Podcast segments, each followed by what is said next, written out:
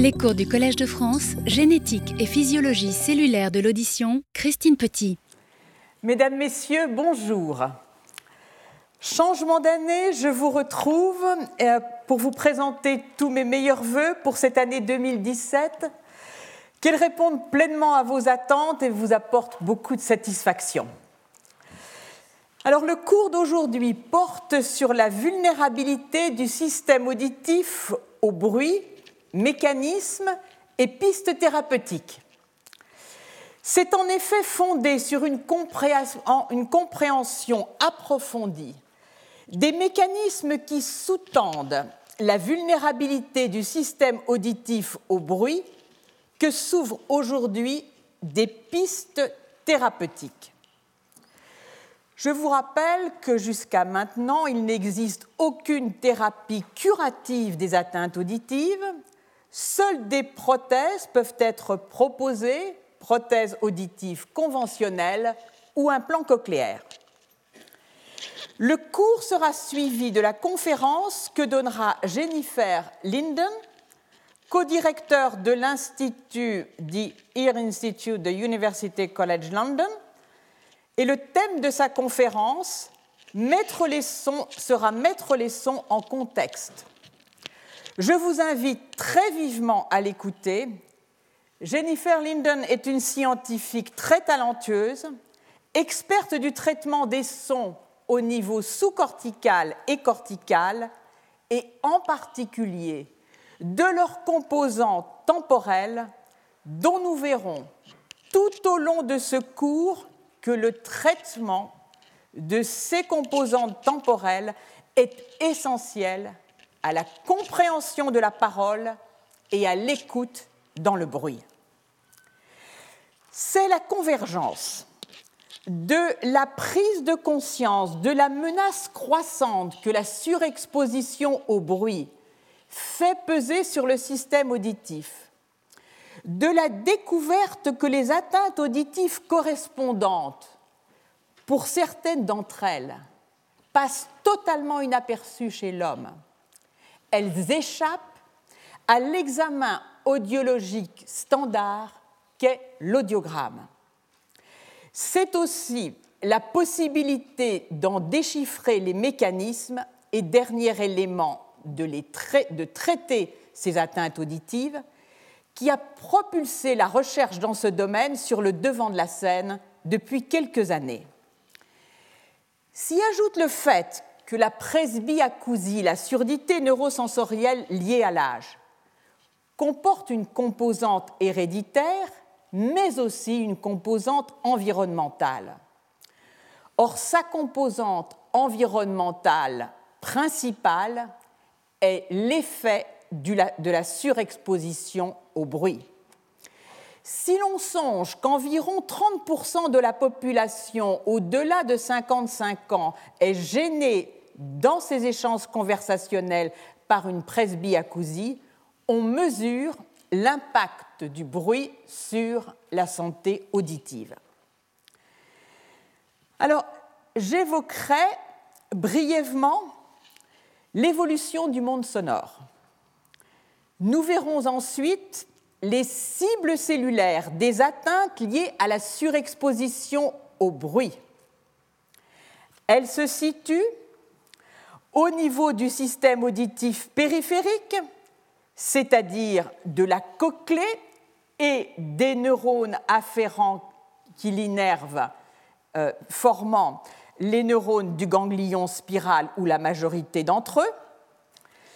Euh, nous verrons ensuite que les atteintes du système auditif varient dans leur cible en fonction de l'énergie acoustique de l'exposition c'est-à-dire de l'intensité sonore multipliée par le temps d'exposition, nous verrons que ces atteintes auditives créent des perturbations au niveau du système auditif central et nous nous arrêterons principalement sur les quelques données concernant tout d'abord les atteintes périphériques. Au cours des années précédentes, les données avait en quelque sorte concentré les effets délétères du son sur la formation d'espèces réactives de l'oxygène et leurs effets délétères. Nous verrons aujourd'hui qu'une atteinte spécifique, la synaptopathie cochléaire, attire ou en quelque sorte retient largement l'attention en raison du fait qu'elle peut échapper à l'examen clinique alors qu'elle pourrait bénéficier des avancées thérapeutiques. Nous verrons, mais je pense que je serai amenée à ne pas m'étendre sur ce sujet, mais aujourd'hui la mise en évidence des médiateurs de l'inflammation dans la pathogénie des atteintes auditives. Puis nous verrons la prolifération des peroxysomes comme agent de défense contre le stress oxydant que provoque la surexposition sonore.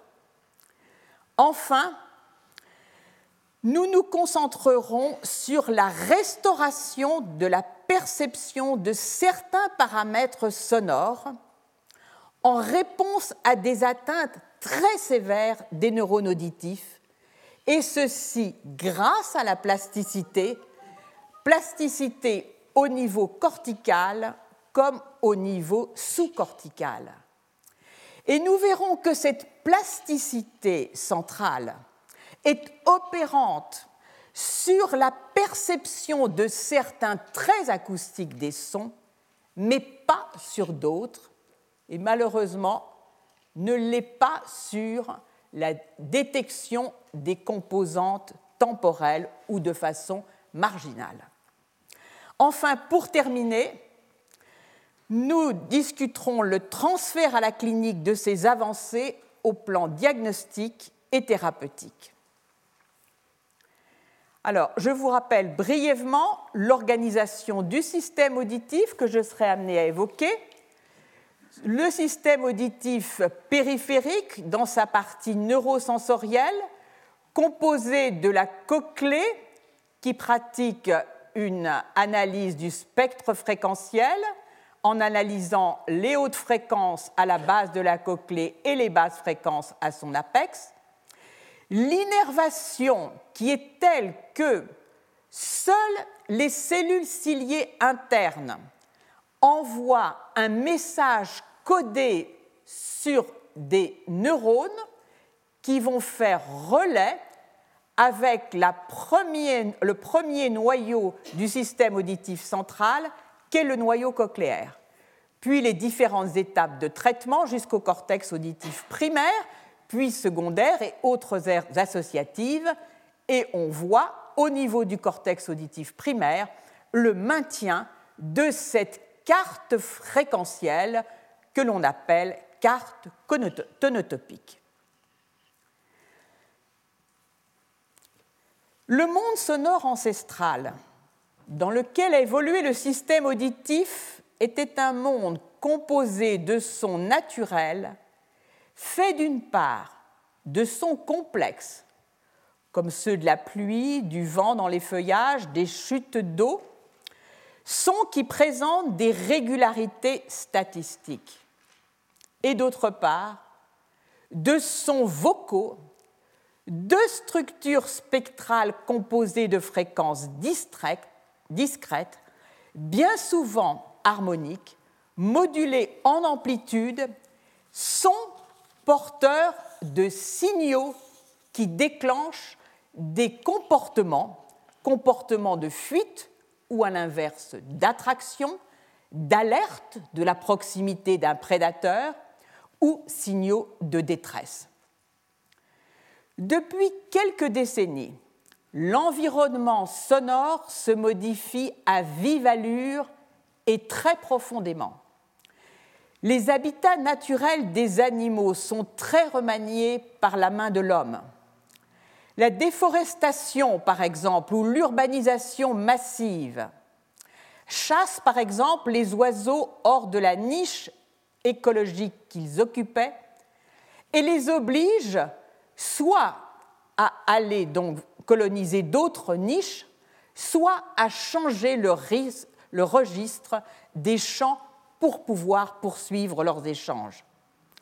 Le bruit des villes est devenu de plus en plus important en raison de leur surpopulation et à échéance de 2050, 85% de la population mondiale vivra dans des villes dont le niveau sonore dans les pays en voie de développement est très élevé. Le cadre, dans le cadre de l'activité professionnelle dans les pays développés, la loi encadre par des normes contraignantes l'exposition sonore des travailleurs en s'appuyant sur l'énergie acoustique, soit l'intensité multipliée par le temps d'exposition. Dans les lieux de loisirs, discothèques, dancing, concerts, la situation est plus préoccupante. Une proportion importante des jeunes développent, suite à la fréquentation de ces lieux, des acouphènes, certes le plus souvent transitoires, mais qui sont la marque d'un dysfonctionnement du système auditif. Les enfants ne sont pas épargnés. Les cantines scolaires sont bruyantes. Les enquêtes montrent qu'en primaire, plus de 10% des enfants s'endorment avec un casque sur les oreilles en écoutant de la musique. Et si les baladeurs ne peuvent délivrer des sons d'intensité très élevés, la prise en compte de l'énergie acoustique, c'est-à-dire non seulement de l'intensité, mais du temps d'exposition, est quasi inexistante. L'OMS prédit qu'avant 2050, si rien n'est fait, plus d'un milliard d'individus à travers le monde seront exposés au risque de perte auditive affectant les échanges conversationnels en raison de la surexposition au bruit. Et si l'audition est notre propos, il faut savoir que les effets du bruit ne s'arrêtent pas à l'audition, atteinte cardiaque, démence et autres symptomatologies. Alors les mécanismes des atteintes auditives liées à la surexposition au bruit. Nous avons vu dans un cours antérieur, en 2013, les effets du stress oxydant induit par la surexposition au bruit. Nous avons vu le fait qu'il mettait en jeu des réponses adaptatives impliquant la signalisation d'oxydoréduction, en particulier cette signalisation découverte récemment par le peroxyde d'hydrogène ou eau oxygénée, et que lorsque ces mécanismes adaptatifs étaient en quelque sorte insuffisants, voire débordés, il y avait production d'espèces réactives de l'oxygène conduisant à des dommages cellulaires irréversibles.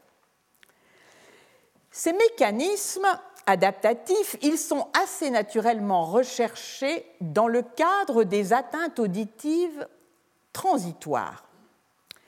Elles sont définies par l'élévation du seuil transitoire parce que le seuil s'élève après l'exposition sonore, puis revient à l'animal, et que chez l'animal, ce que l'on est capable de suivre avant tout, c'est le seuil de réponse aux ABR, c'est-à-dire ces réponses électriques des voix auditives que l'on enregistre par des électrodes placées sur le scalp et la réponse ABR enregistre les réponses électriques des neurones auditifs jusqu'au colliculus inférieur en réponse à la présentation d'un son bref monofréquentiel. Alors, dans un premier temps, on a commencé par diviser les atteintes auditives liées à la surexposition au son en atteinte transitoire ou temporaire du seuil auditif, abrégé en TTS, et en atteinte permanente, abrégée en PTS. Ainsi, on a pu impliquer un récepteur à l'ATP extracellulaire dans l'élévation transitoire du seuil auditif. Il s'agit d'un canal cationique non sélectif P2R-X2. En 2009, Charles Lieberman montrait qu'il existe d'authentiques atteintes irréversibles du système auditif qui passe totalement inaperçues chez l'homme parce qu'elles ne modifient pas le seuil auditif.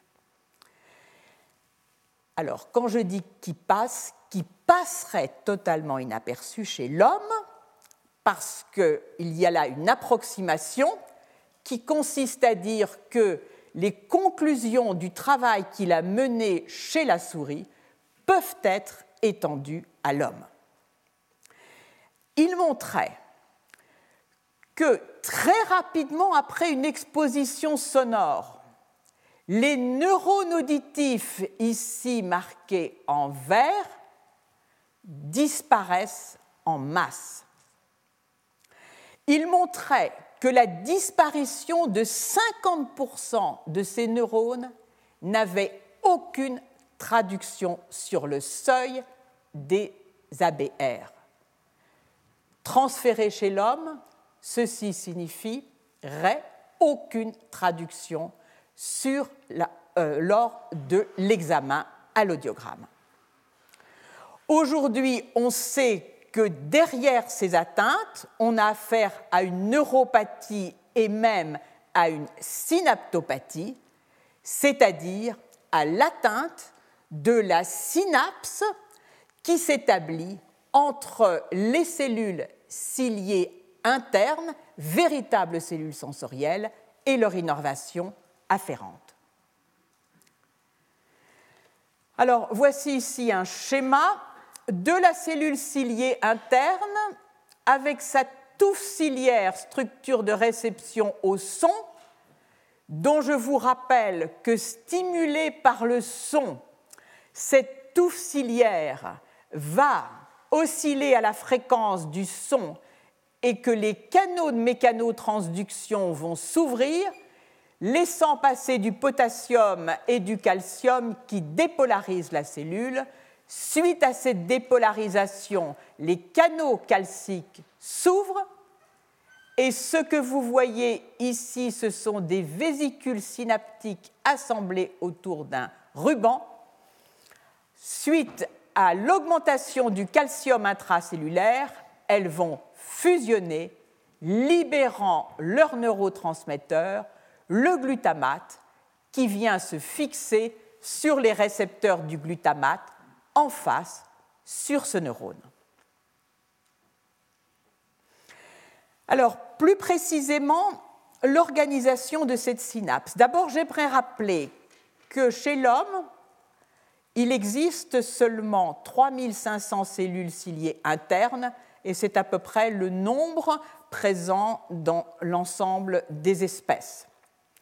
Et que grossièrement, elles sont innervées par une dizaine de neurones, à peine une dizaine de neurones, de sorte que l'ensemble du message auditif est codé par seulement 30 000 neurones que vous voyez ici en vert.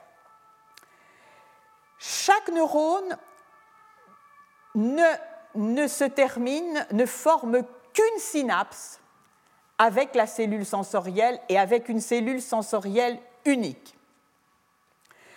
Cette synapse est composée dans la région présynaptique d'une structure dense aux électrons dite ruban, entourée de vésicules synaptiques qui lui sont attachées.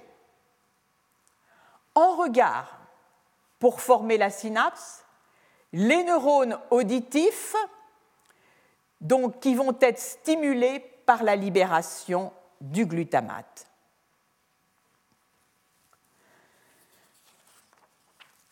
Alors, voyons maintenant, d'une part, on peut avoir une vision ici un peu détaillée dans un travail réalisé par mon collègue Saïd Safiadine et ses collaborateurs, qui montre ici la présynapse, le ruban ce sont des reconstitutions qui sont faites par tomographie et des vésicules synaptiques, donc accrochées au ruban, et d'autres un peu à distance, qui vont venir reconstituer le stock de vésicules synaptiques liées au ruban quand ces dernières vont fusionner avec la membrane présynaptique.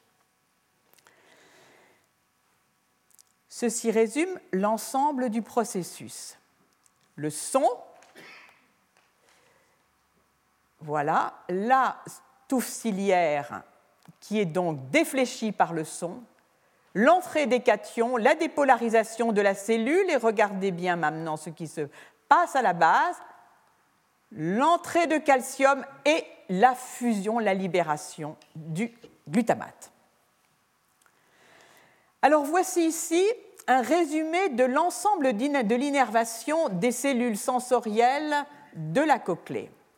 Ici, la rangée unique de cellules ciliées internes avec l'innervation massive de ces cellules, l'innervation afférente, donc qui envoie l'information sonore codée vers les centres supérieurs, autre innervation afférente mais très peu développée, celle des cellules ciliées externes, et à l'inverse, une innervation efférente massive des cellules ciliées externes est très limitée au niveau des cellules ciliées internes. Alors concentrons-nous un instant sur cette cellule ciliée interne. Vous voyez ici représenter les neurones auditifs par un code couleur. Les neurones auditifs ont été classés dès 1978 par Charles Lieberman à la suite des expériences qu'il avait effectuées chez le chat en trois groupes selon leur taux de décharge spontanée. Ici, du côté des cellules de soutien, dites cellules piliers, des neurones auditifs dont le taux de décharge spontanée est très élevé. De l'autre côté, du côté du mondiolus, des neurones dont le taux de décharge spontanée, c'est-à-dire sans stimulation sonore, est soit très faible, moins d'une vingtaine de potentiels d'action par seconde, soit intermédiaire entre ces neurones à très bas seuil et ces neurones, pardon, à très basse décharge spontanée et à haute décharge spontanée. Les neurones qui vont nous intéresser sont les neurones à bas seuil et les neurones à seuil de décharge intermédiaire, les neurones en bleu. Des études histologiques montrent que ces neurones ont des morphologies distinctes. Ceux dont le taux de décharge spontanée est très faible ont des axones les plus fins et très peu de mitochondries, ce qui indique qu'ils sont vraisemblablement incapables de soutenir une activité persistante. Ceux qui sont au contraire, qui ont un taux de décharge très élevé, ont un axone qui est plus important en taille et de nombreuses mitochondries. Et il existe aussi d'autres différences au niveau présynaptique.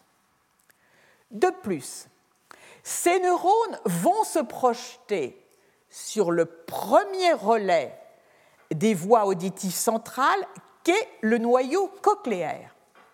Et lorsqu'ils entrent dans le noyau cochléaire, ils se divisent pour innerver chacune de ces sous-régions.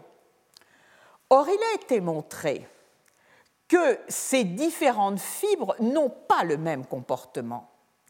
Il était montré que les fibres dont le taux de décharge spontanée est faible ou moyen ont davantage de terminaisons axonales à l'intérieur du noyau cochléaire que les fibres dont le, taux de décharge spontanée est élevé. dont ceci indique vraisemblablement que ces neurones dont le taux de décharge spontanée est faible contribuent à un codage complexe du son. Alors, on attribue. Alors, alors, je vais maintenant me concentrer sur quelques résultats obtenus plus récemment.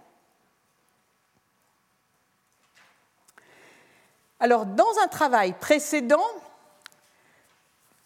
Charles Lieberman avait montré que dans certaines conditions de surexposition sonore, on avait une baisse de l'amplitude de réponse des produits de distorsion qui représentent non pas l'activité des cellules ciliées internes qui codent véritablement le message sensoriel, mais qui sont des effecteurs mécaniques indispensables au traitement fréquentiel et à la sensibilité de l'oreille, et qu'au bout de quelques jours, on avait récupération de cette amplitude. Même chose au niveau des seuils auditifs. Les seuils auditifs s'élevaient légèrement et il y avait récupération, sauf pour certaines fréquences particulièrement élevées. Alors, dans un travail postérieur donc à cette démarche, il est établi que les fibres des neurones auditifs qui sont sélectivement endommagées par l'exposition au bruit sont celles qui ont un taux de décharge spontanée faible. Cette fois-ci, c'est non plus un travail chez le chat ou chez la souris, mais chez le cochon d'Inde. Dix jours après une exposition de deux heures à 106 décibels à un bruit dont la bande de fréquence est indiquée ici de 4 à 8 kHz, on retrouve les caractéristiques de l'atteinte observée chez la souris. En B, on voit que le seuil auditif est revenu, pardon, en A, que le seuil auditif est quasiment revenu à la normale. Même chose pour le seuil des produits de distorsion. Par contre, l'amplitude de l'onde 1 qui traduit l'activité des neurones auditifs, elle, persiste, elle est affectée, son amplitude est abaissée et il y a persistance de ce signe. C'est sur ce signe associer donc la baisse de l'amplitude de l'onde 1, associée à un seuil auditif normal, que Charles Lieberman avait conclu que dans ces conditions de superexposition sonore, on avait affaire à une atteinte des neurones auditifs qu'il avait ensuite étayée par l'examen histologique. L'analyse des synapses chez le cochon d'Inde exposé dans les conditions que nous venons de voir montrait une atteinte effectivement des synapses, ici décelée par un marqueur présynaptique du ruban et en rouge et un marqueur postsynaptique de la fibre avec, lequel, avec, laquelle avec lequel il établit des synapses. On voit ici la situation contrôle et après exposition, le moindre nombre des synapses et des organisations. Et un plus faible grossissement où en vert on détecte la postsynapse par les récepteurs du glutamate et en rouge la présynapse par un marquage des rubans qui normalement sont associés ainsi on voit que dans certains cas, il y a véritablement dissociation entre la cellule ciliée interne, la présynapse et la postsynapse. Alors, jusqu'ici, ceci ne nous dit rien des types de fibres qui sont affectées. Mais ce que l'on peut voir, c'est que par cette quantification, oui, il y a bien une atteinte de la synapse, dans laquelle on peut voir que certains rubans, en particulier à haute fréquence, deviennent orphelins. Alors, ce qui était ensuite établi, c'est la nature plus fine de la teinte synaptique. Pour répondre à cette question, les chercheurs ont analysé les caractéristiques physiologiques des neurones afférents et tout d'abord leur accord en fréquence. Compte tenu du fait que les propriétés mécaniques de la cochlée ne sont pas atteintes, leur accord en fréquence reflète directement les propriétés synaptiques et neuronales. L'accord en fréquence chez les contrôles ou après exposition au son n'est pas modifié.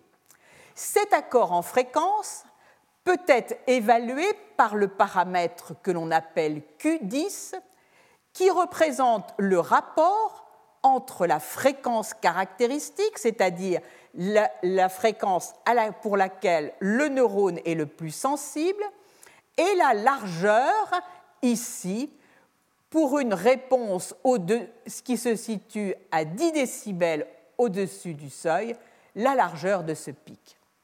On voit que chez les contrôles, comme après exposition, l'accord en fréquence se maintient inchangé. Alors, qu'en est-il maintenant de la distribution des neurones, c'est-à-dire de ces neurones qui répondent aux bases, qui ont un taux de décharge spontanée faible, moyenne ou élevé?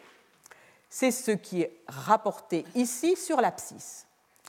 Pour des fréquences qui se situent au-dessous de la zone de stimulation sonore, c'est-à-dire moins de 4 kHz, on voit que en gris donc la distribution des fibres selon leur taux de décharge spontanée et en noir après exposition sonore.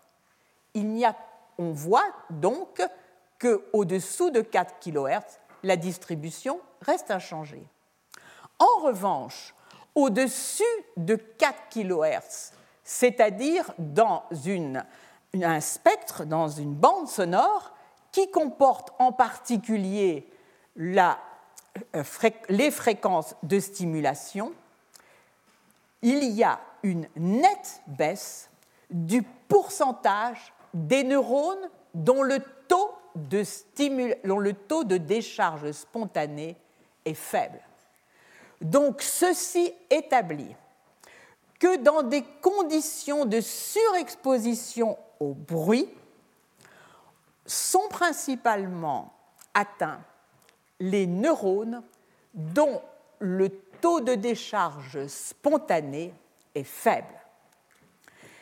Alors, la chute est importante puisque si l'on considère les neurones dont le taux de décharge est spontané, spontané est faible, ou moyen. Il représente 47% de l'ensemble des neurones chez une souris avant stimulation sonore et moins de 30% après stimulation sonore. Alors maintenant, ces neurones ont des gammes dynamiques de réponse au son qui sont différentes.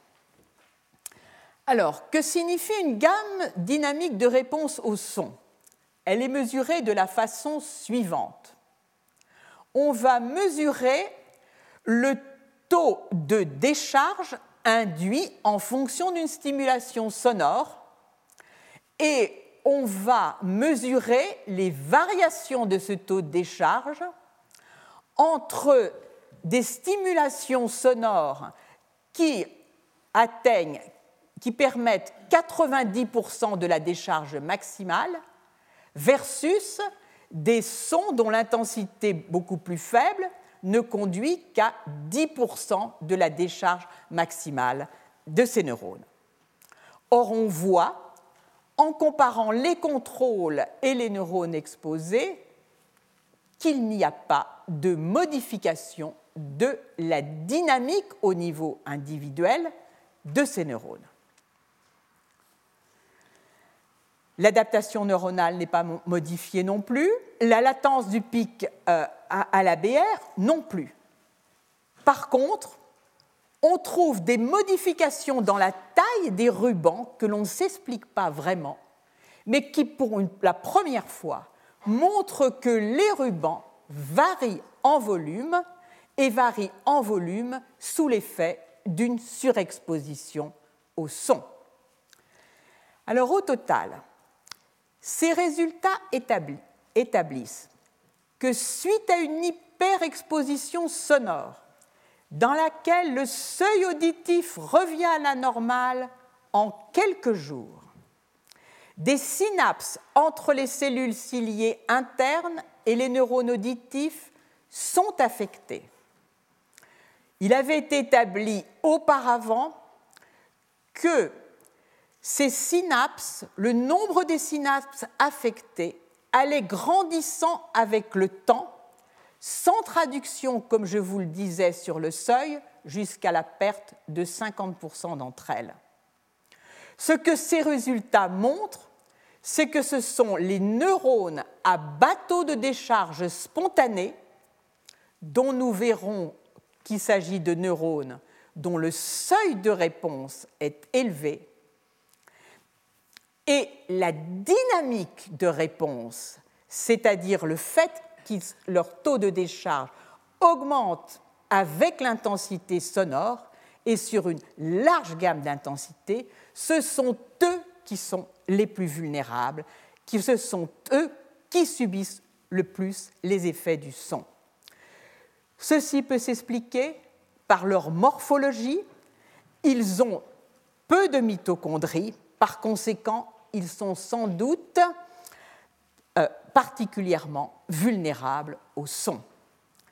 Alors nous l'avons vu, cette étude met aussi en évidence la variation des ribbons, de la taille des ribbons, donc sous l'effet de la stimulation sonore. Alors les hypothèses ne manquent pas pour expliquer cette synaptopathie. L'une d'elles, souvent retenue, est la libération excessive du glutamate qui, en se fixant au niveau postsynaptique, conduirait à une suractivation du neurone. Mais en, réalité, aucune des hypothèses proposées n'a été à ce jour validée. Et reste une énigme majeure, cette synaptopathie existe-t-elle chez l'homme? À la fin du cours, je reviendrai sur ce point pour montrer à nouveau à quel point les examens audiologiques pratiqués chez l'homme ne permettent pas de déceler ces atteintes. Alors, ce que l'on peut dire donc de ces atteintes, en revenant sur la physiologie même des neurones cibles donc de la surexposition au son, en particulier ces neurones dont le taux de décharge est très bas. On remarque tout d'abord qu'en ce qui concerne l'accord en fréquence de ces neurones, il est particulièrement performant pour ces neurones à très bas taux de décharge spontanée. La dynamique de réponse, j'en ai déjà parlé. Pour les fibres à haut seuil, elle est très faible. Vous voyez que le taux de décharge ne varie que sur une gamme de quelques 20 à 30 décibels. Au-delà, il y a saturation. Ils sont incapables d'avoir une réponse à la variation d'intensité sonore. Prenons maintenant les fibres à bas seuil celles dont nous venons de voir qu'elles sont la cible de la surexposition au son, eh bien, au contraire, leur, taux leur, seuil est certes un peu plus élevé, mais leur gamme dynamique est très étendue. Enfin, point essentiel, c'est cette figure en D qui montre la contribution respective des fibres à haute décharge spontanée et très faible décharge spontanée lors de la réponse dans un environnement bruité. Entrée continue, leur réponse, comme nous venons de voir, dans, à un ton pur dans un environnement calme. Entrée pointillée dans un environnement bruité, donc un ensemble de fréquences qui couvre un large spectre dont l'intensité se situe juste au-dessus du seuil. Eh bien, pour les neurones qui ont un fort taux de décharge spontanée, on voit que leur décharge après stimulation par un son dans un environnement bruité est très élevée, et, mais n'est pas modifiée par le son lui-même. Donc ce sont des, neurones qui vont être continuellement stimulés et qui sont incapables de répondre donc au son noyé dans le bruit. Quant aux neurones dont le taux de décharge spontanée est faible, vous voyez leur réponse dans un environnement calme et leur réponse dans un environnement bruité, elle n'est pratiquement pas modifiée, d'une part, et d'autre part, elle peut traduire l'élévation de l'intensité sonore.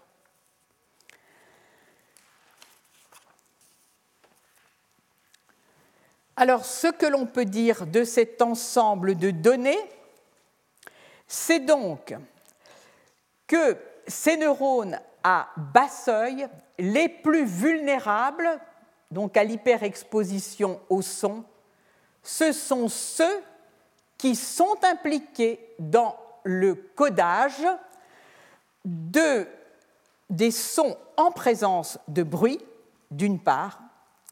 Nous verrons également qu'ils sont impliqués dans le codage temporel fin, codage, et je vais y revenir, de ce que l'on appelle l'enveloppe sonore, et que ce sont dont l'index de synchronisation de leur décharge avec la modulation en amplitude de l'enveloppe sonore que je vais définir, leur synchronisation est bien supérieure à celle que présentent les neurones dont le taux de décharge spontanée est élevé.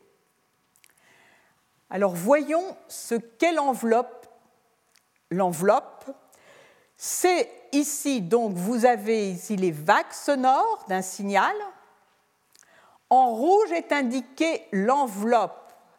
L'enveloppe résume en quelque sorte à chaque instant la variation en amplitude des signaux sonores. C'est donc la variation d'amplitude qu'elle suit variation d'amplitude sur laquelle s'ancre la perception de la parole.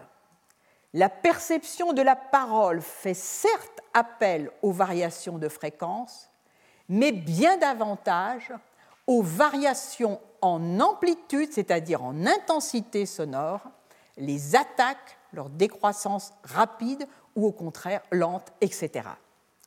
Alors sur cette séquence, vous voyez ici cette séquence vocale, les formes d'ondes, le spectre de fréquence et ici les variations d'amplitude, c'est-à-dire les variations de l'enveloppe. C'est cette détection qui va permettre d'une part de comprendre la parole et d'autre part de détecter des signaux dans le bruit.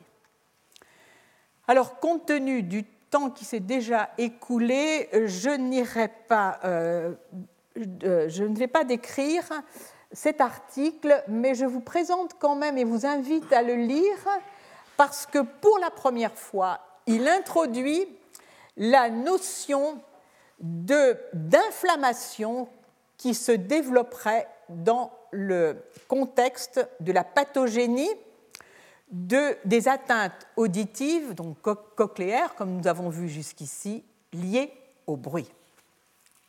Nous allons donc passer à un travail qui met en évidence un mécanisme, cette fois-ci intime, de protection des cellules sensorielles auditives et des neurones contre le bruit. Mécanisme donc. Alors, il s'agit d'un travail euh, qui a été publié récemment, qui était euh, effectué dans le laboratoire en particulier par Sédiré Delmagani, sur une forme de surdité héréditaire, je vais y revenir, avec de nombreux collaborateurs et j'aimerais tout particulièrement mentionner la contribution décisive de Paul Avant dans l'analyse de ce mécanisme. Alors, je mentionnais Sédiré Delmagani, je voudrais aussi euh, mentionner euh, Jean de Fourny et Assad Agaï et indiquer que cette forme de surdité héréditaire qui éclaire les mécanismes, un des mécanismes de protection au son, s'ancre sur un travail que Sédiré Delmagani a débuté avec son époux avant d'arriver au laboratoire un travail de collection de familles atteintes de surdité dans les montagnes iraniennes qui ont permis d'isoler plusieurs gènes responsables de surdité. Et donc, pour que vous puissiez apprécier l'effort et surtout la continuité de l'effort, son travail va depuis la collection de ces familles jusqu'à l'identification du gène qu'elle avait euh, isolé auparavant, enfin identifié avant cette publication, jusqu'au mécanisme dans lequel agit le produit de ce gène, qu'elle a appelé peshvakine, qui signifie écho en persan, jusqu'à l'étape actuelle, que je mentionnerai brièvement, peut-on faire de cette peshvakine un médicament pour lutter contre la surdité liée au bruit? Alors, donc je vous le disais, euh, Sédiré avait isolé à partir d'une famille atteinte de surdité, deux familles, atteintes de surdité soit sévère, soit profonde, un même gène, gène qui code donc pour une petite protéine de 352 acides aminés, qui, qui, ne comporte aucun domaine ou motif qui pouvait être indicatif d'une fonction quelconque, et dont cette protéine, depuis, a été montrée appartenir à la famille des gazdermines, dont jusqu'à très récemment, on ignorait tout des fonctions de ces diverses membres.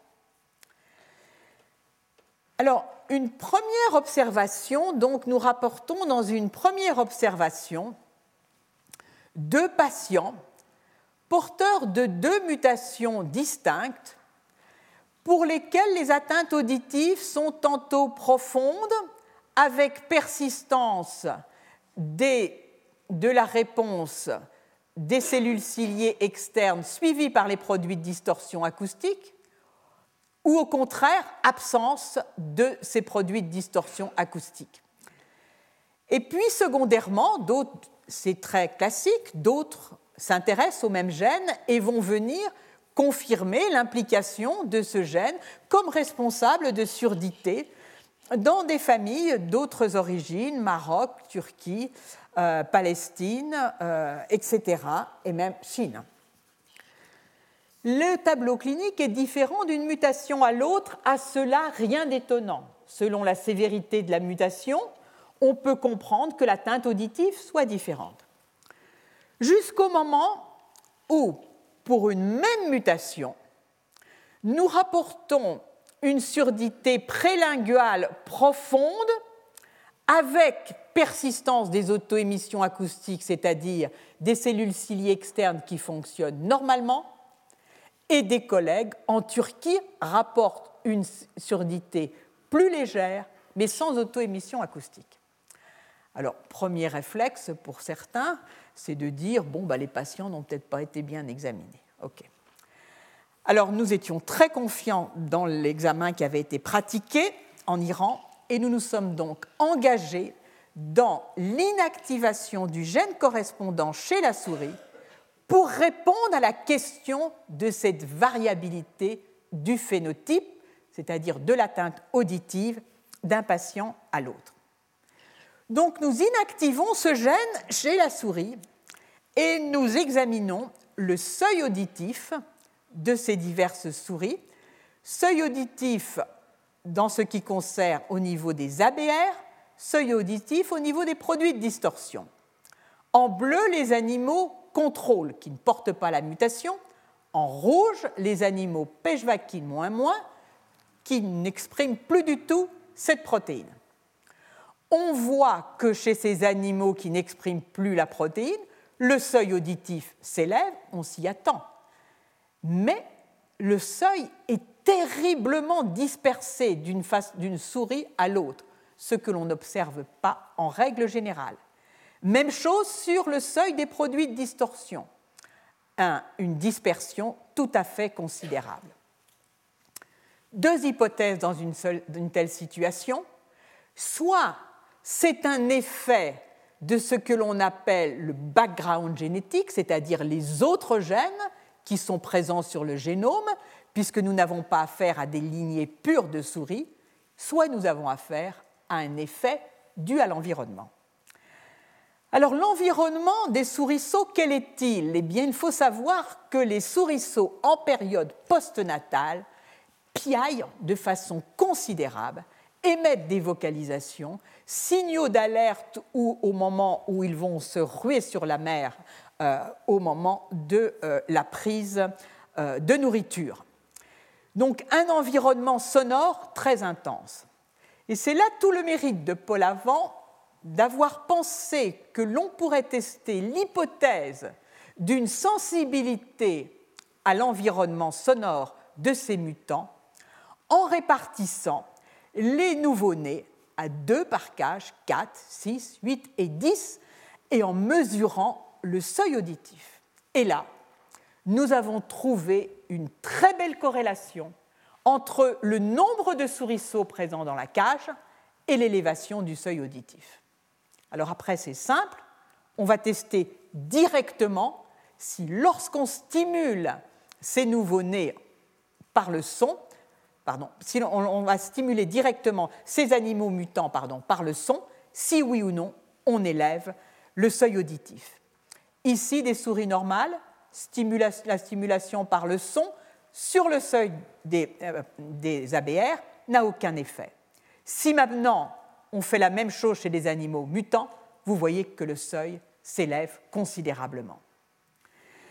Alors ensuite de ça, on a les moyens par des combinaisons génétiques, et je vais passer sur les détails méthodologiques, de définir quelles sont les cibles de cette hypervulnérabilité au son. Eh bien, nous avons pu conclure que les cibles sont les cellules ciliées internes, les cellules ciliées externes et les neurones auditifs. Tout cela est très bien. Est-ce que ceci a la moindre signification chez l'homme, en quelque sorte? Est-ce que chez ces patients atteints d'un déficit en pêche vaquine, on peut voir de telles anomalies? Et là commence, et vous allez toucher du doigt les difficultés pour nous quand on travaille avec des familles lointaines comme celle-ci, un dialogue avec un ORL de Téhéran. Ces familles sont à des centaines de kilomètres de Téhéran.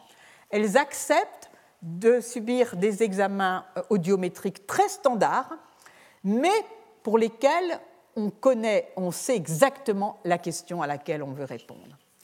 Et qu'est-il demandé euh, à l'ORL qui va les examiner Eh de procéder à ces études, non pas simplement de l'audiogramme, mais des études en ABR et de regarder si on a ces anomalies que l'on a vues précédemment chez les souris, si ces anomalies se mettent en place en cas de stimulation sonore. Vous imaginez bien que connaissant maintenant l'effet délétère potentiel vu chez la souris, il n'est pas question d'une surexposition de ces patients au son. Donc en fait, on va pratiquer un examen très standard qui est fait normalement de, de 1000 clics en ABR, mais simplement ce que l'on va demander, c'est au clinicien d'enregistrer la réponse au bout de 250 clics, puis de 500 clics, puis de 1000 clics. Et là, que va-t-on voir? Eh bien, on va voir chez les patients ce qu'on ne voit jamais chez les personnes qui entendent normalement, à nouveau la distance entre le temps entre les ondes qui va s'allonger et les ondes qui s'écrasent.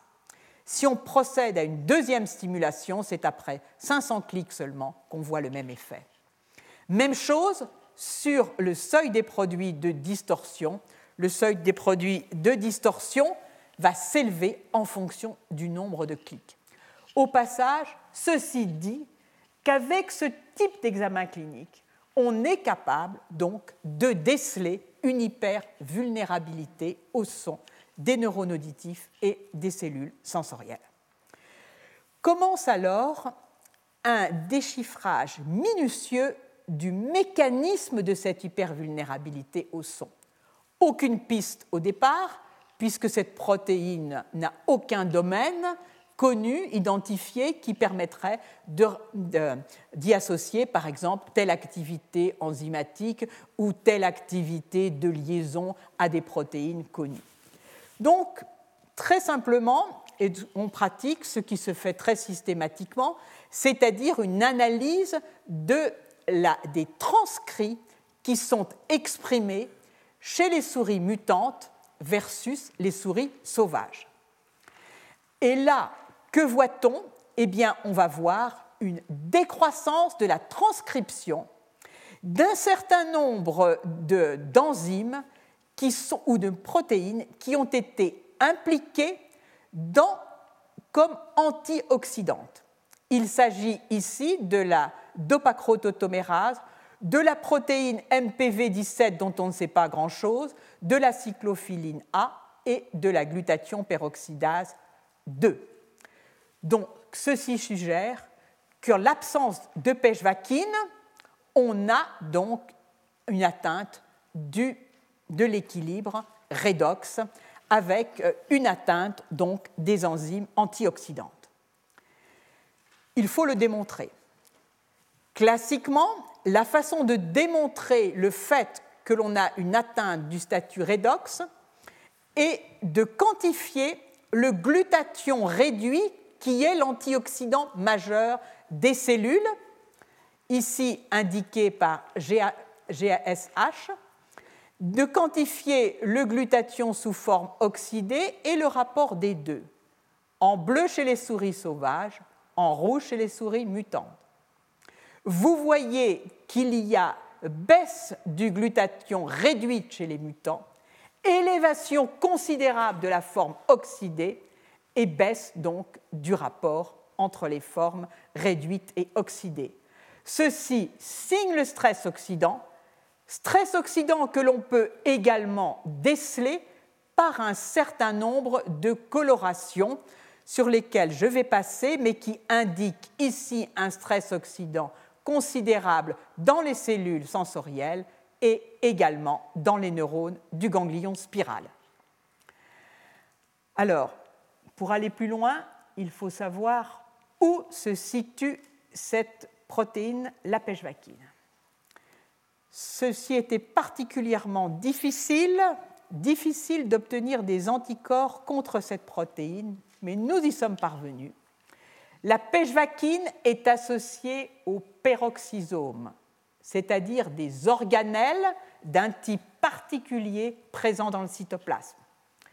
Même, alors ceci est vu ici dans une lignée cellulaire, mais on peut le voir par cette coloration en rouge, dans lesquelles les peroxysomes sont eux colorés en vert. Donc les points jaunes indiquent que la pechvakine est bien associée au peroxysome cette fois-ci au niveau des cellules sensorielles. Qu'est-ce que c'est que ce peroxysome? Le peroxysome a été découvert en 1966 par Christian de Duve, qui a reçu le prix Nobel pour la découverte de cet organelle. C'est un organelle très particulier. Il ne contient ni ARN, ni ADN et une seule membrane le limite. Le peroxysome est ce qu'on appelle un organelle métabolite. C'est un organelle qui est appliqué à la fois dans la synthèse et la dégradation des lipides et à la fois dans le métabolisme d'oxydoréduction. Et ce qui est très intéressant, c'est que c'est un organelle qui réagit très fortement aux conditions cellulaires.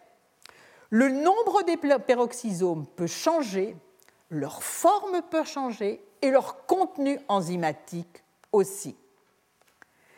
Alors, initialement, donc, ce qui avait été montré, c'est que le peroxysome est donc impliqué dans cette balance d'oxydoréduction en produisant le peroxyde d'hydrogène ou l'eau oxygénée qui peut donner des espèces réactives de l'oxygène et aussi en les dégradant par la catalase qu'il contient. À partir de là, donc, nous allons examiner qu'en est-il des peroxysomes lorsque les souris sont dépourvues de pêche-vaquine.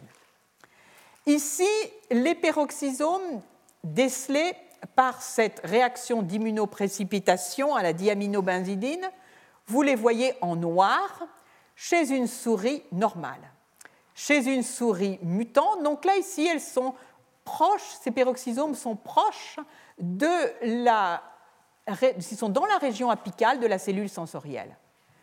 Chez les mutants, ils sont non seulement présents là, mais maintenant, ils sont situés également à proximité du noyau et leur forme est totalement anormale. Plus, si l'on s'intéresse à la localisation de la pêche vaquine dans les peroxysomes d'une lignée cellulaire d'hépatomes, c'est-à-dire de cellules de foie dégénérées, dans lesquelles les, peroxysomes prolifèrent volontiers, on s'aperçoit que la pêche vaquine est systématiquement située à l'extrémité de ces peroxysomes, ce qui évoque le fait que quelque part, la pêche vaquine pourrait être impliquée dans cette élongation du peroxysome qui va, conduire, qui va le conduire à donner deux peroxysomes. Alors il faut savoir que la formation des peroxysomes emprunte deux chemins. Un chemin que l'on appelle une formation ou génération de novo, à partir du réticulum endoplasmique. Ceci est schématisé en violet. Vous voyez émerger sous la forme de bombements du réticulum endoplasmique des structures qui vont ensuite de ça former des vésicules qui vont fusionner pour donner donc un peroxysome. Et puis à partir de ce peroxysome, l'autre voie va consister à faire grossir ce peroxysome qui va s'allonger et ensuite de ça se diviser en deux, trois ou quatre peroxysomes. Donc les images que nous venons de voir évoquaient un rôle de la pêche vaquine dans le dans la, prolifération des peroxysomes. Nous avons décidé d'essayer de répondre à l'existence ou non de ce rôle potentiel en nous adressant cette fois-ci à des cultures cellulaires. On peut, à partir des fibroblastes de tout animal mutant, dériver des cellules embryonnaires, des fibroblastes embryonnaires qui vont proliférer. Nous avons donc généré des fibroblastes embryonnaires euh, à partir de souris témoins et de souris mutantes, puis nous les avons stressés en quelque sorte par de l'eau oxygénée qui crée un stress oxydant, et nous avons regardé ce qu'il en était de leur prolifération respective lorsqu'ils venaient d'animaux sauvages ou d'animaux mutants. Chez les animaux sauvages, on observe une prolifération ici en hachuré en présence d'eau oxygénée, prolifération qui n'a pas lieu lorsque les cellules dérivent d'animaux dépourvus de pêche vaquine. Alors nous avions vu que euh, euh, précédemment chez les animaux dépourvus de pêche-vaquine, certaines activités antioxydantes décroissaient. Donc, fort de l'ensemble de ces données, nous, sommes arrivés à l'hypothèse suivante. La pêche-vaquine paraît bien impliquée dans la prolifération des, des peroxysomes, pardon. Elle paraît également, donc, euh, cette pêche-vaquine, lorsqu'elle est absente, entraîner une décroissance de certaines euh, enzymes antioxydantes. Alors, si on continue avec l'hypothèse de prolifération des peroxysomes en réponse à la pêche vaquine, on doit avoir, lorsqu'on stimule un animal, un animal cette fois-ci non mutant, une augmentation de ces enzymes antioxydantes, et on devrait avoir, chez un animal normal, une prolifération des peroxysomes. Eh bien, c'est ce que nous avons observé. Les enzymes dont je vous ai parlé chez un animal sauvage sont hyper exprimés euh, après stimulation sonore et les peroxysomes prolifèrent dans les cellules sensorielles comme dans les neurones auditifs après exposition au son. Alors, on en vient maintenant avec ce mécanisme qui n'est pas totalement déchiffré, mais tout de même à se poser la question, peut-on réverser ces atteintes par thérapie génique? En, trans, en, transduisant, c'est-à-dire en vectorisant, les cellules ici, les cellules sensorielles, par euh, l'ADN complémentaire qui correspond, qui code pour la pêche vaquine, on a pu obtenir une réversion partielle du phénotype, réversion au niveau de l'onde 1 qui croît et de façon corrélée au nombre de cellules transduites et réversion sur le seuil qui s'était élevé des produits de distorsion et qui diminue, et ceci également en fonction du taux de transduction. Si l'ensemble du scénario est correct, le traitement doit permettre de récupérer une prolifération au son des peroxysomes.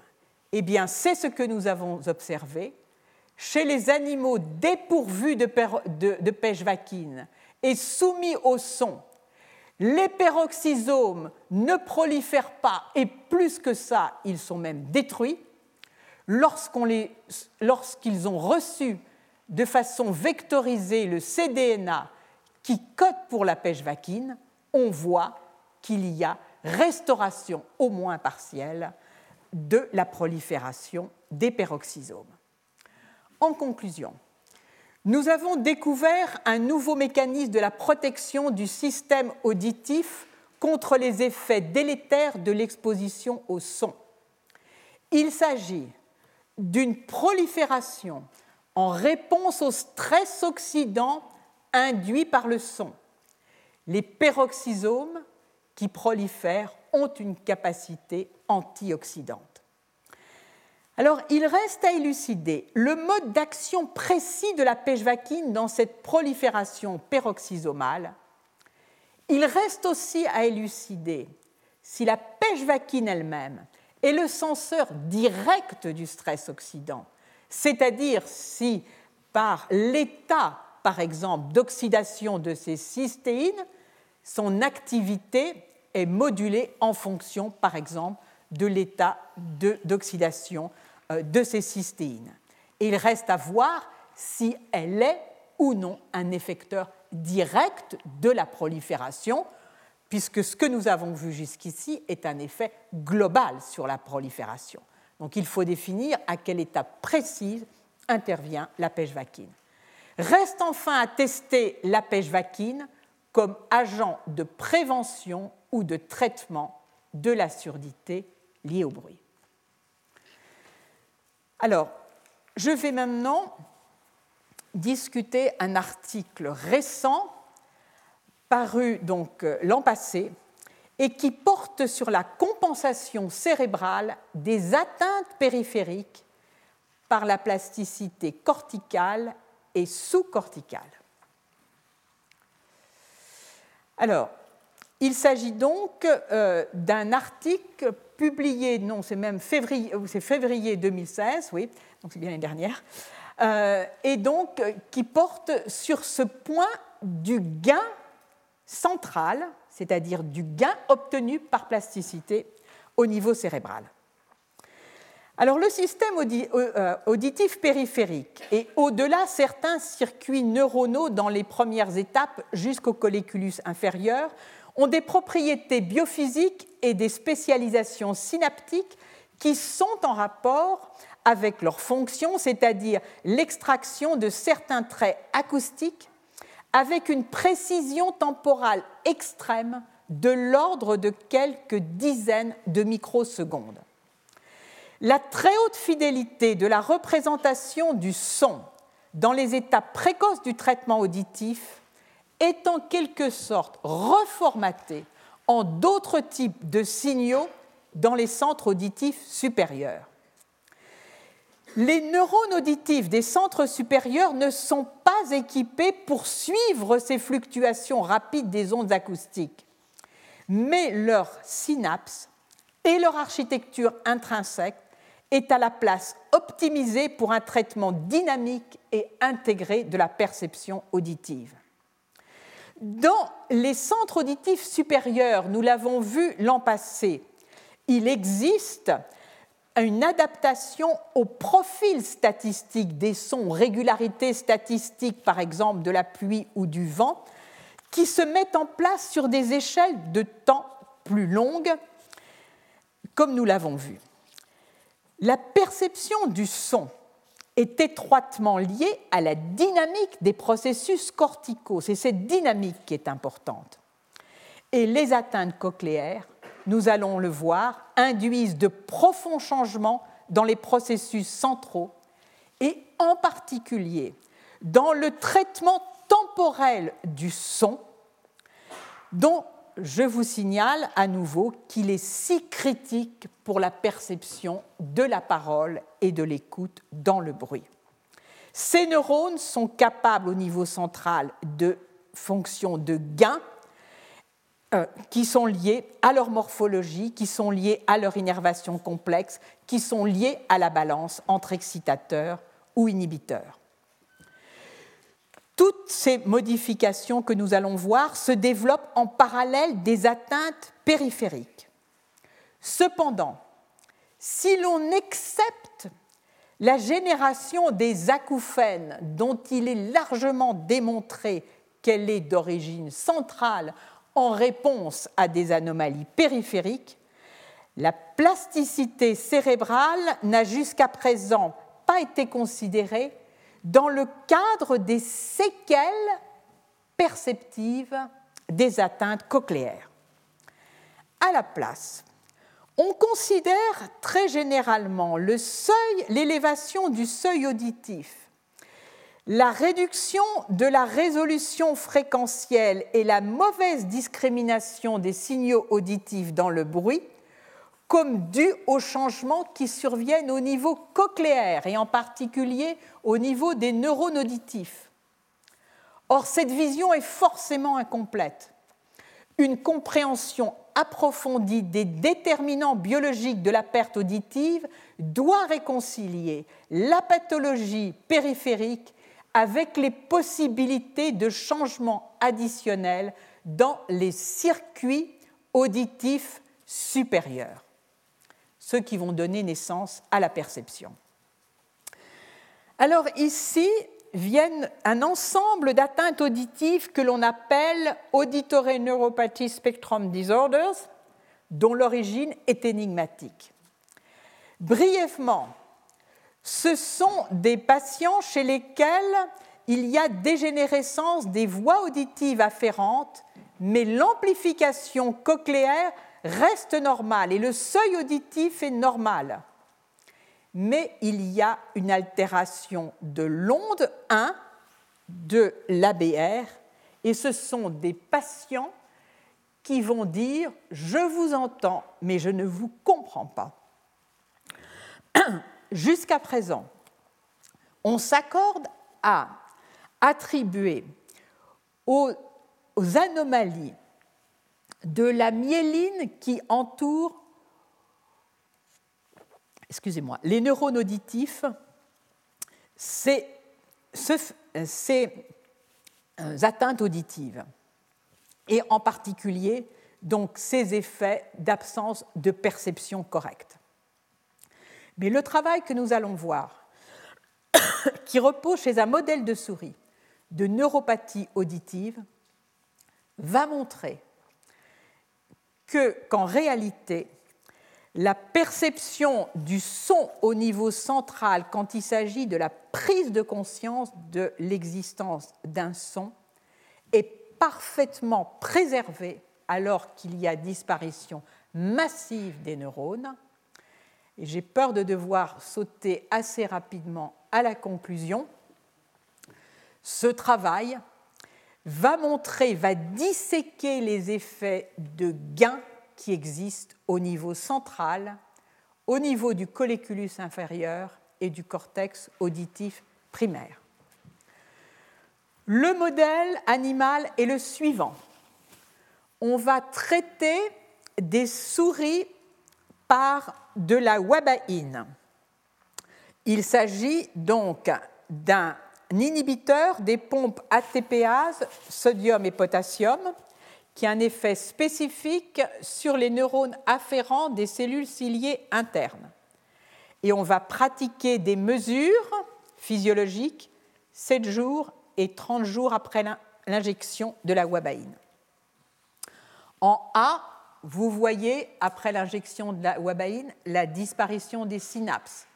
Quantifié en B, ici le nombre de synapses chez les animaux non traités, ici 7 jours après le traitement.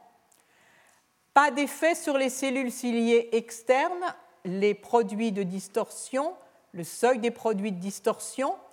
Sur les animaux traités, toujours indiqués en rouge, et les contrôles, est non modifié. Le seuil ABR, le seuil de réponse dans cette forme très sévère de neuropathie auditive est très affecté. L'onde 1 a son amplitude qui est totalement, pratiquement totalement disparue. Si on s'intéresse au, au, réflexe de sursaut, ou startle reflex en anglais, il a aussi totalement disparu chez ces animaux. Mais par contre, si l'on s'intéresse à un test comportemental qui permet de déceler si les animaux ont perçu ou non l'existence du son, ce test comportemental est le suivant. On entraîne des souris à éviter un choc électrique qui leur est délivré juste après un son. Et donc, si la souris perçoit le son, elle va échapper au choc électrique. elles apprennent très rapidement ce comportement. Eh bien, on s'aperçoit que dans ces conditions, où le seuil euh, auditif est certes très élevé, eh bien, chez ces animaux qui ont reçu la wabaïne, ils ont une perception du son. Autre élément maintenant, c'est la réponse en H, où on va examiner l'amplitude de l'onde 1 en fonction des synapses qui persistent, qui ont été quantifiées. On voit qu'alors que lorsque 95% des neurones ont disparu, c'est seulement lorsque 95% des neurones ils ont disparu, ont disparu que l'onde 1 devient non détectable.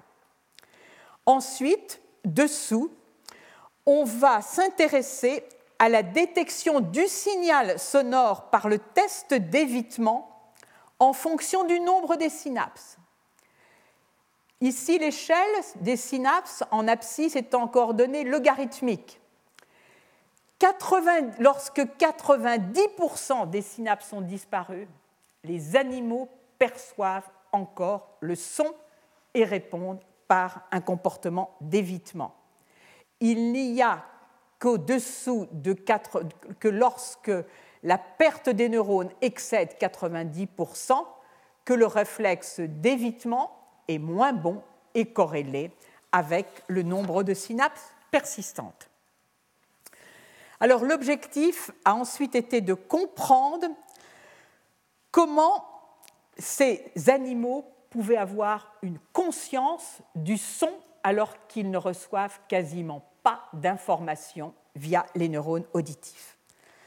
Alors je dois malheureusement euh, abréger beaucoup la euh, démonstration, mais là, ce qui va être montré est le fait suivant. Il y a au niveau central une récupération avec le temps de la sensibilité des neurones à l'intensité sonore après traitement à la wabaïne. Récupération aussi bien dans le cortex auditif que dans le colliculus inférieur. On a donc un phénomène de gain sur l'intensité qui se traduit par les décharges neuronales qui deviennent même meilleures dans ces neurones centraux chez les contrôles qui n'ont pas reçu la wabaïne. On a également une récupération en fréquence. On a également dans la, réaction, dans la, dans la capacité à répondre aux fréquences et à la discrimination fréquentielle qui est même meilleure que chez les animaux contrôles. Par contre, si l'on s'intéresse au codage de l'enveloppe, c'est-à-dire à la variation de l'amplitude du son en fonction du temps, là, la récupération n'est pas du tout de même qualité. Donc on en vient à conclure que dans ce modèle, il y a compensation de l'atteinte massive des neurones auditifs au niveau du, colliculus inférieur et du cortex auditif, compensation massive donc, mais qui, ne porte, qui porte sur l'intensité, la capacité de détecter l'intensité, les fréquences aussi dans une certaine mesure, mais aucune détermination temporelle fine n'est possible. Traduisez, si nous n'avons pas cette détermination temporelle fine, eh bien la perception de la parole va demeurer de très mauvaise qualité et l'écoute dans le bruit aussi.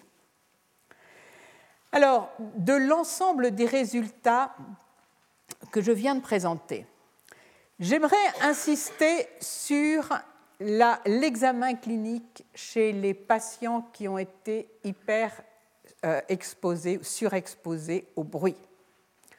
L'audiogramme qui est l'examen pratiqué de façon en routine et en général le seul, ne verra pas l'atteinte des neurones auditifs.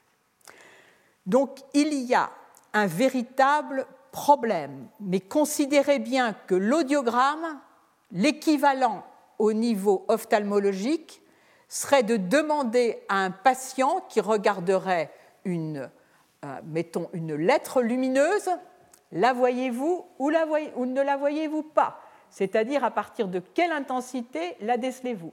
Et ne poserait jamais la question de quelle lettre voyez-vous?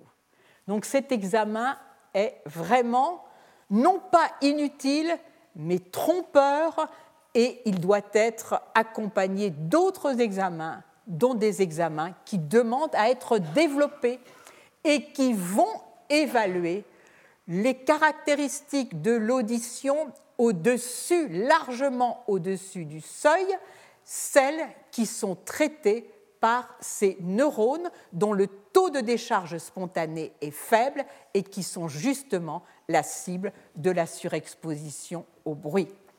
Donc il y a là un effort considérable qui doit être fait. Certains de nos collègues s'y attellent. Je pense que nous serons en mesure de travailler ce point grâce au Centre euh, de recherche en audiologie ou en recherche sur l'audition qui euh, s'ouvrira prochainement à côté de l'hôpital D1520 et sera associé avec l'Institut de l'audition. C'est un objectif prioritaire que de sortir de cet examen seuil pour porter un diagnostic sur ce qu'est l'audition d'un patient. Alors maintenant, je voudrais terminer avec une note qui est une note d'espoir. C'est très bien, on va diagnostiquer, il faut réparer.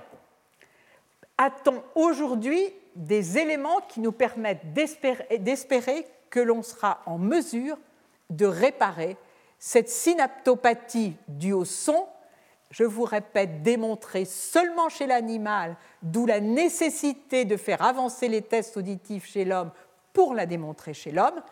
Mais en règle générale, ce que l'on voit dans le système auditif chez l'homme, chez la souris, est très bien transposable chez l'homme. Donc on peut être assez confiant et développer des thérapies en s'appuyant sur les modèles de souris. Eh bien, il a été publié très récemment par Charles Lieberman, qui contribue énormément à ce domaine, le fait que la neurotrophine 3, qui est essentielle à la croissance des axones des neurones auditifs, qui est essentielle à leur différenciation et à leur survie, et dont le récepteur est le TRKC, est introduite dans la cochlée permet une régénération de ces synapses. Alors, ces chercheurs ont procédé par étapes. On ne va pas directement introduire la protéine euh, euh, purifiée dans la cochlée. Ils ont procédé par étapes, comme nous procédons avec la pêche vaquine, c'est-à-dire montrer tout d'abord que lorsque l'on réexprime cette protéine via euh, l'ADN, enfin l'ARN messager qui le code, dans les cellules de soutien qui encadrent cette synapse, on protège la synapse contre la surexposition au bruit. Et là, dans ce manuscrit, ils injectent directement la neurotrophine 3 dans la cochlée. Ils vont montrer Ici, donc, la synapse normale avec la pré- et la post-synapse marquée. Ici, lorsque il y a juste la traumatisme, mais euh, ce que l'on injecte, c'est un gel que l'on va placer sur la fenêtre ronde, qui en D ne contient pas la neurotrophine, et qui, lorsqu'il contient une concentration importante de neurotrophine, restaure cette synapse. La science est quantitative, donc il faut quantifier l'effet sur la restauration des synapses avec de faibles doses de neurotrophine en bleu et de fortes doses. On voit que l'on récupère ici, ce sont des animaux individuels et ici l'ensemble est moyenné. En noir, les synapses avant toute surexposition au bruit et en rouge, lorsque un gel a été appliqué qui contient de fortes concentrations de neurotrophine 3. On voit également que le nombre des rubans orphelins générés donc par la surexposition au son, ce nombre des rubans orphelins décroît pour rejoindre progressivement le nombre des rubans orphelins des contrôles lorsqu'on applique, lorsqu'est enfermé dans le gène, une forte concentration de neurotrophine et les paramètres physiologiques sont rectifiés et on constate qu'il y a une bonne corrélation entre l'amplitude de l'onde 1 et le taux de, euh, de synapses qui sont normales. Donc ces résultats sont très encourageants pour développer un transfert chez l'homme, mais j'y reviens encore, le transfert chez l'homme implique que l'on ait identifié une neuropathie chez les patients. On va mettre en œuvre ce transfert exclusivement chez les patients qui auront une neuropathie auditive authentifiée. Ce qui est intéressant, c'est que cette neurotrophine est appliquée après l'exposition sonore, 24 heures ou 48 heures après l'exposition sonore. Et là, on est dans une situation qui, extrapolée à l'homme, est une très bonne situation, puisqu'on a le temps de mettre en place l'intervention.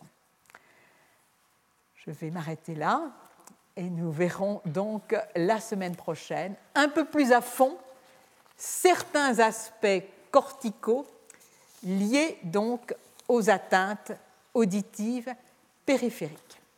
Merci de votre attention. Retrouvez tous les contenus du Collège de France sur www.colège-2-france.fr.